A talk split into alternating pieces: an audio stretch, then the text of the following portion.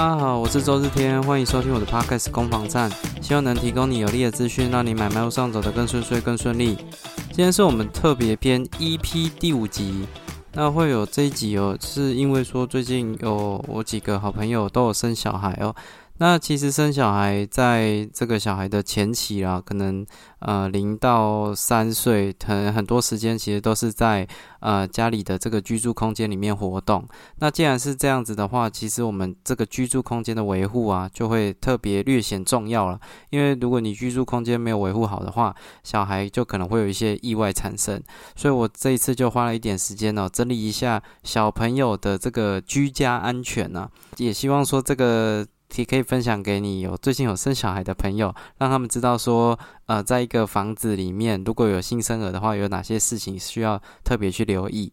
那首先先跟各位分享一个指标哦，根据这个三军总医院小儿科主任哦，呃，黄主任的一个表示哦，根据统计，零到六岁学龄前的儿童来说，大部分的事故都是发生在家里，大概占了三分之二哦。那相反的，随着年纪增长之后，户外活动越来越多，在外面发生事故的风险才会增加。比如说国中之后啊，可能会跟同学相约去户外骑脚踏车啊，或者是更大一点开始骑摩托车等等的。那其实过去来讲啊，家长普遍认为公共空间哦，其实是最危险的。比如说像公园啊，像外面啊，或者是什么呃，去去去在外面才会最容易发生意外。哦，家里最安全。可是其实啊，根据实际上的事故统计啊，在家里发生事故的这个占比啊，高达百分之六十，其实是位居第一的。所以最常发生意外的都是在家里。那也代表说，这个家长的呃观念呢，会影响到事故发生的数据。比如说，呃，爸爸妈妈认为说小朋友在家是安全的，然后会比较松懈。那去外面呢，因为有很多的不管是陌生人或者是呃车子啊，因为台湾是行人地狱嘛，有时候也会看到一些新闻，就是小朋友要过那个马路，然后结果那个斑马线都没有车子会愿意。让路，对啊，所以就是有这样的状况。其实父母跟小朋友在外面，反而父母是警觉心是很强的。但是相反的，如果是在家里，就觉得啊家里很安全，反而就没有这样的一个习惯。所以呢，呃，其实爸爸妈妈的这个危机意识啊是非常非常重要哦，也是小朋友可不可以安安全安安全全、健健康康长大的一个关键啊。那再往下去找这些数据统计出来的结果，发现说。呃，家长普遍认为最危险的地方是厨房，可是其实事故发生最多的地方是在客厅，所以再次证明危机意识是关键。因为爸爸妈妈会认为说在厨房有火啊、有刀子啊，就会比较谨慎，可是没有，最危险的地方还是客厅，客厅最危险。呃，再根据这个统计的这个事故的种类啊，我们基本上可以分成四四种。好，那一这个发生的频率哦，我先从。呃，第一名开始讲最最危险的哦，最危险的杀伤力最大的就是跌倒坠落。那这个常常会发生在哪里？发生在有窗户的地方，还有你的前后阳台，还有楼梯间。啊，那呃坠落这个东西其实非常非常危险的，就是小朋友从呃房子的可能从阳台掉掉出去，哈，或者是从窗户掉出去。那像这种啊，虽然根据新的建筑法规啊。呃，这个围墙跟栏杆必须超过一百呃一百一十公分以上，好，那甚至是十楼以上的大楼，刚刚讲的只是华夏哦，华夏的必须超过一百一十公分，那如果是大楼，十楼以上的大楼必须要在一百二十公分以上，哦，新的大楼都必须符合这个规定，可是很多的这种老公寓啊、老社区、老的电梯。大楼啊，并没有这样的规定，所以可能就会有一种呃风险，就是窗户太低了，所以小朋友可能或或你阳台太低了，小朋友会因为那个围墙的高度不够，会有不肯会一不小心会掉出去啊。哦，所以这个坠落跌倒啊，这一些是风险最高也最常发生的。那怎么去防堵呢？很简单，除了你的窗户去加装那个安全锁哦，有那种安全锁，我不确定。确切全名是什么，但是加装上去之后，那个窗户就没办法开到底，那没办法开到底，小朋友就不会出去。那还有像那种隐形铁窗啊，隐形铁窗就是用那个用用，哎，我不知道是钢索还是什么，它就是用线的，看不到，可是那也会也可以让小朋友不会出去了。总而言之呢，绝对不能让小朋友掉到外面啊。哦，绝对不能让小朋友掉到外面，掉到房子哦建筑物的外面就非常非常危险，所以这个需要特别留意。我因为这样还看到一些社会事件，就是什么呃家里有三胞胎啦，那呃爸呃妈妈就是在大女儿去上学。然后家里的这个最小的儿子一不小心就呃爬到阳台，然后掉掉出去，然后就就离开了，对啊，所以这种情况下，其实你不能给小朋友任何爬到窗户或者是阳台的机会啊，那这样会比较好。那当然，如果家里有楼梯，因为像有那种楼中楼的产品啊，啊，或者是你家里要爬那个公寓要爬楼梯的，也都要特别小心。像像楼梯，这是也有可能会有一些坠落的一些风险呐。哦，那这个是最常危险最大的，然后最常发生的就坠落。好，那第二名呢，则是这个压、砸、夹、刺、撞啊，这好像在这个中文朗读考试哦。压压就是被东西压倒，啊砸是被东西砸到，啊或者是被东西夹到或刺伤或撞到。那什么东西会造成这些危害呢？就像是电视墙，各位要知道说，现在呃有很多都是一晶一幕嘛，因为现在科技发展的很完整了，这这个大家家里大部分也看不太到那种旧型的电视。那一晶一幕它是有可能会倒塌的，那倒塌就会可以很可能会把小朋友压到个不要不要的哦，所以都会建议像电视墙啊，最好都是用壁挂挂在。墙面上面会比较安全，啊，那还有像是那种柜子，柜子也是一样，小朋友去爬柜子，所以你的柜子最好都要有做一些那种，呃，就是防倒的一些一些卡榫。它其实像如果你有去 IKEA 买那种家具啊，他就会说，哎，你后面有没有需要加装那种防倒塌的那个装置？他会帮你是直接锁在墙面上面，其实那个是蛮推荐的。哦，那除此之外还有什么东西会夹到小朋友？就是像折叠椅哦，或者是折折叠桌、抽屉，或者是门哦，这些甚至是那个像我家的婴儿床啊，它是呃，它它如果要打开的话，它是它是有些地方哦，是有可能你如果真的。很意外的情况下，是会夹到小朋友的手，因为小朋友的那个手指头很小嘛，所以他如果乱伸乱伸伸到那边，然后刚好去动到的话，是有可能会夹到的。所以举凡像折叠椅、折叠桌啦、抽屉啦、门啊这些，都要特别的小心。好，那还有什么东西会刺到或撞到？哦，当然就是像像刀子啦，或者是剪刀啦，哦这些等等的都会有刺刺伤的状况。发生好，这呃，这个是最容易出意外的第二名哈，所以在这些选项啊，呃，都要特别留意。如果你用的物品有压、有砸、有夹、有刺、有撞的可能情况下，请都不要让小朋友碰到哈，因为你一离开你的视线一下下，像。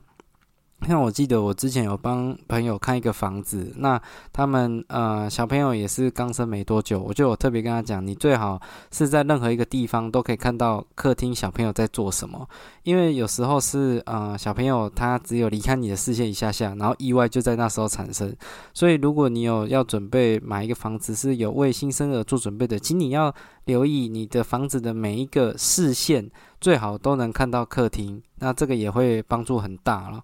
OK，那第三名呢，则是这个烧烫伤啊，好，这也是蛮常见的，而且哦，呃，其实不只是厨房或厕所会有烧烫伤产生哦，那厨房不用不在话下嘛，因为用有用火，好，当然这会有烧烫伤。那厕所的话，大部分是呃，可能热水，哈，看用太热也有会烫伤的可能。可是啊，其实像那种电暖炉或者电风扇、锅子哦、微波炉、烤箱这些等等的有电器用品的地方哦，其实也要特别去留意。那当然，大人通常在情那个有危机意识的情况下，是不太会让小朋友 碰到这些东西。可是有些意外是这样，就是抱着小朋友去热奶瓶，好，那结果小朋友一个波。拨手，然后就把那个热牛奶哦翻倒在地上啊，烫到大人啊，大人又烫到之后，然后一不小心小朋友就掉下来。其实最好在运运在这个这种电器用品啊，或者是这要去热牛奶，其实小朋友很多的食物都跟呃要加温会有一点关联，对啊，那在那个情况下，最好就不要分神，不要抱着小孩去弄啊，啊，这其实都蛮容易会有一些状况产生哦。那最后呢，哦，最后哦，这个也是。这个发生起来也是会很要人命的，很危险的哦。就是这个跟咽喉相关的，跟呼吸道相关的。各位知道小朋友啊，他刚出生的时候，他的食道有多小？他的食道很小很小，小到什么程度？小到他吃那个花生酱哦，就是在磨吐司的那个花生酱啊，他都有可能会噎到。你说，诶，怎么可能？啊，花生酱不就是就是个酱而已？各位，那个花生酱大部分会有果粒在。哦，就有花生在那个碎花生，哦，去增加口感的。光是那个碎花生都有机会让小朋友这个整个呼吸道堵住，哦，喉咙堵住。那你可以想象得到它到底喉咙有多小了。而且啊，这个花生酱很危险的地方在于说，因为它的颗粒比较小，哦，所以。它这个哦，而且它还有粘稠的这个质地，如果一不小心卡在宝宝很小的细小的食道里面，你就算用哈姆立克也都没办法让它有效吐出来哦。所以像这种呼吸道的呃的这种阻被阻塞的这个风险哦，都一定要降到最低，不要让他们碰什么果冻啦、糖果啦、贡丸啦、年糕。哦啊，小鱼丸、举落哦，这些都是有可能会发生风险的。那当然，这个是呃呼吸困难的问题啊。那除此之外，还有这种食物中毒的问题啊。食物中毒最常见的，就小朋友会不小心碰到那个那个居家空间里面的清洁剂啊，比如说什么地板清洁剂啦，或这个这个厨房清洁剂啊，或是听起来很很危险、很可怕啊。所以像清洁剂还有电池哦，这种啊都会。都是有可能会误食哦，导致食物中毒的。呃，除此之外，还有一个补充的，就是绳索哦。什么意思？就像说那个有没有发生过一个一种意外啊？我有查到的，就是那个窗帘是有用线可以把它绑起来做整理的，可是小朋友就在下面去拉那个线，然后一不小心那个线就绕住脖子，然后就直接一不小心被勒到，就是没有呼吸。哦，那还有发生那个护身符的，因为有一些会为了把小朋友那个求平安嘛，然后就会帮他呃，就是挂护身符在身上，很小很小的时候就挂在身上，啊，结果被那个护身符勒到，就是停止呼吸，其实这也很可怕了，对吧？所以这些这是第四名哈，这个跟呼吸道相关的意外啊，所以这算是这个居家四魔王啊，居家小孩四魔王就是坠落。哦，然后受伤，然后烧烫，哦，跟这个呼吸道，哦，这四个就是，如果你家里有新生儿，一定要特别特别的留意。而且啊，其实台湾的法规很特别，台湾的法规是规定六岁以下禁止独处，哈。那当然，六岁以下禁止独处，即使你都有陪在他旁边哦，就可以解决大部分的问题。这些意外发生啊，通常大人没有在旁边，造成这个意外甚至死亡的这个。状况蛮常见的，就是因为大人不在啊，哦，小朋友才会遇到这些事情。可是啊，台湾这个六岁以下哦禁止独处啊，在其他国家看起来也是很特别 哦。各位在澳洲啊是要十二岁哦，甚至在美国啊啊有些地方要十四岁，然后在加拿大安大略省甚至要到十六岁，所以。这个儿童的安全呢，其实还是多陪在他旁边会比较好一些啦。好，那呃，我这里还在有一个补充的资料啊。其实根据那个卫福部国民健康署啊，有出版《儿童居家安全手册》。那这个儿童居家安全手册啊，啊，你就可以去查去检视，它里面有那个 checklist，可以确定一下你的这个居家环境是不是对小呃小 baby 很友善。好，那它分很细哦，它从呃逃生口、消防设备、地面、门窗、电器哦这些等等之类，它分了很细项，有总共有十四项，而且还有图解。他就是说，呃，在这个情况下是危险的啊，在这个情况下是安全的，写的很详细啊，我觉得。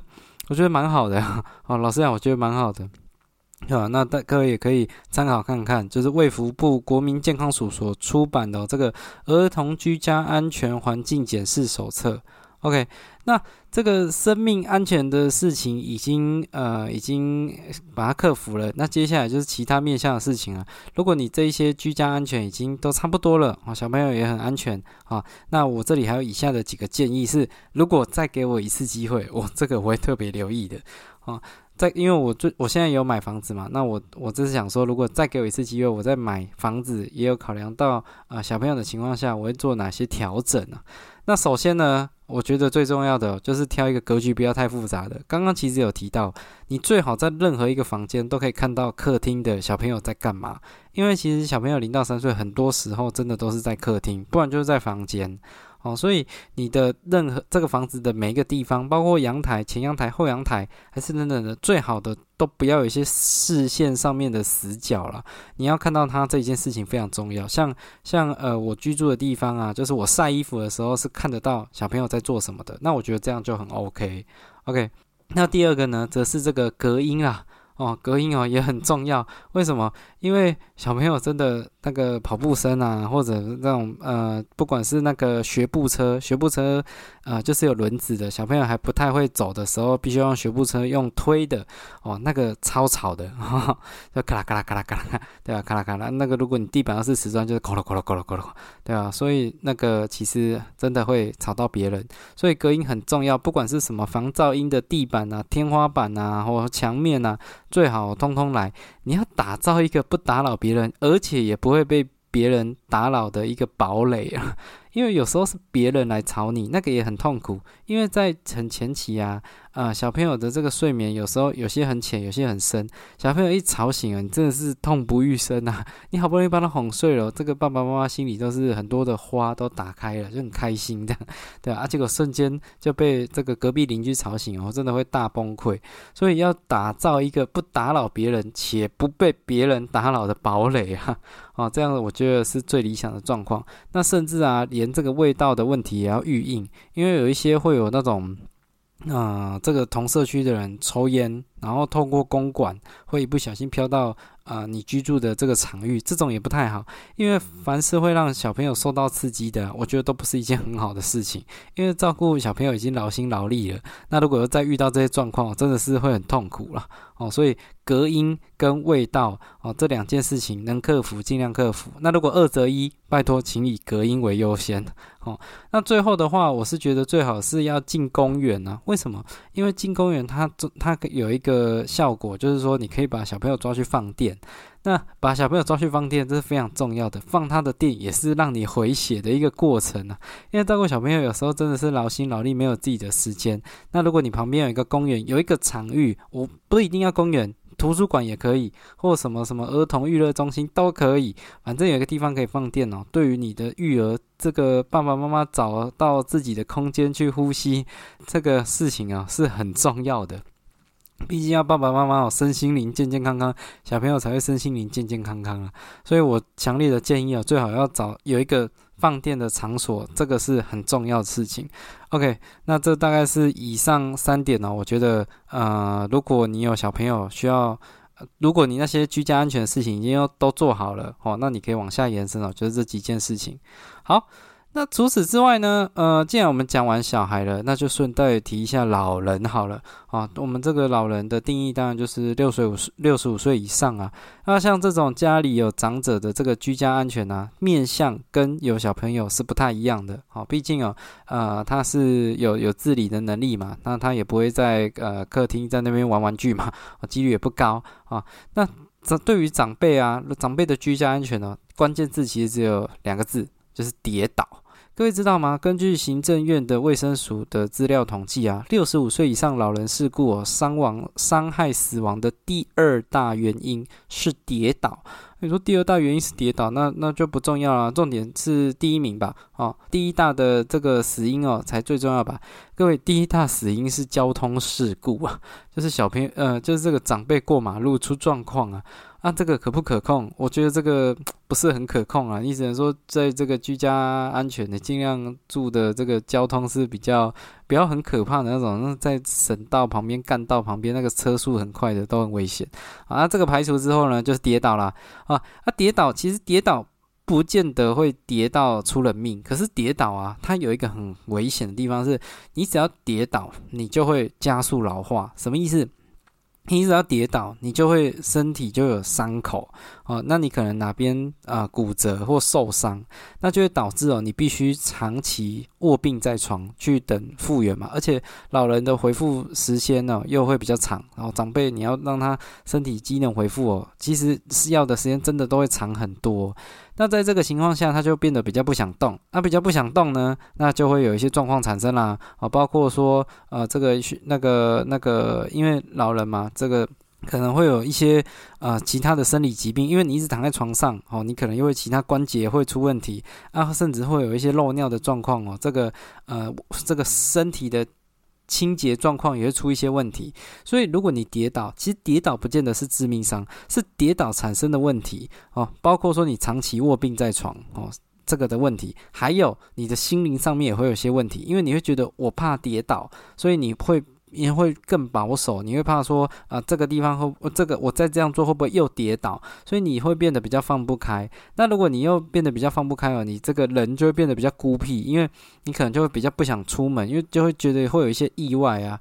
哦，所以每次的跌倒虽然不会呃不会死掉。可是会加速老化的意思就是这样。那根据研究统计啊，每老人的跌倒每十次就会有一次严重的损害，包括说这个髋关节啊、其他部位骨折啊、脑膜。硬脑膜下出血、软组织伤害或头部外伤哦，而且很多的老人就是因为害怕再次跌倒而限制自我能力、自我的这个活动能力啊，渐渐的失去独立生活的能力，导致身体功能越来越差，也造成家人的负担呢。所以这个跌倒哦真的是致命伤，所以你就是要把跌倒的元素从这个居住的环境里面全部排除。啊，那跌倒呢，有三个东西会造成你的爸爸妈妈、长辈、叔叔阿姨、哦阿公阿妈跌倒，有三个东西。第一个就是光线，第二个就是防滑，第三个叫高低差。这三个是什么意思？像光线，如果长辈的眼睛会比较不好，所以晚上起来上厕所的时候，他如果光线不够，他就有很有可能会。啊，踩到什么东西跌倒，或者有一些呃，就是会有一些意外滑倒等等之类的，所以光线要充足，尤其是在夜间的时候。哈，那第二就是防滑，防滑必须要全面性的，你不可能只有防厕所，那么你在外面滑倒，在客厅滑倒很惨啊。你必须要在全面性它的动线上面都去做到防滑的这个这个措施啊。那甚至除了地板的防滑啊，这个墙面的把手也最好去加装，这样子至少不会直接跌头着地，你还有地方可以抓啊，考不好还可以就只是伤到部部分而已。好，那第三呢，则是高低差。高低差是什么意思？因为家里啊，呃，一个居住空间里面有时候会有一些合适，或者是有一些呃地方会上稍微上上下下、上上下下的，偶尔啦一点点，或这种软垫啊，还什么之类的。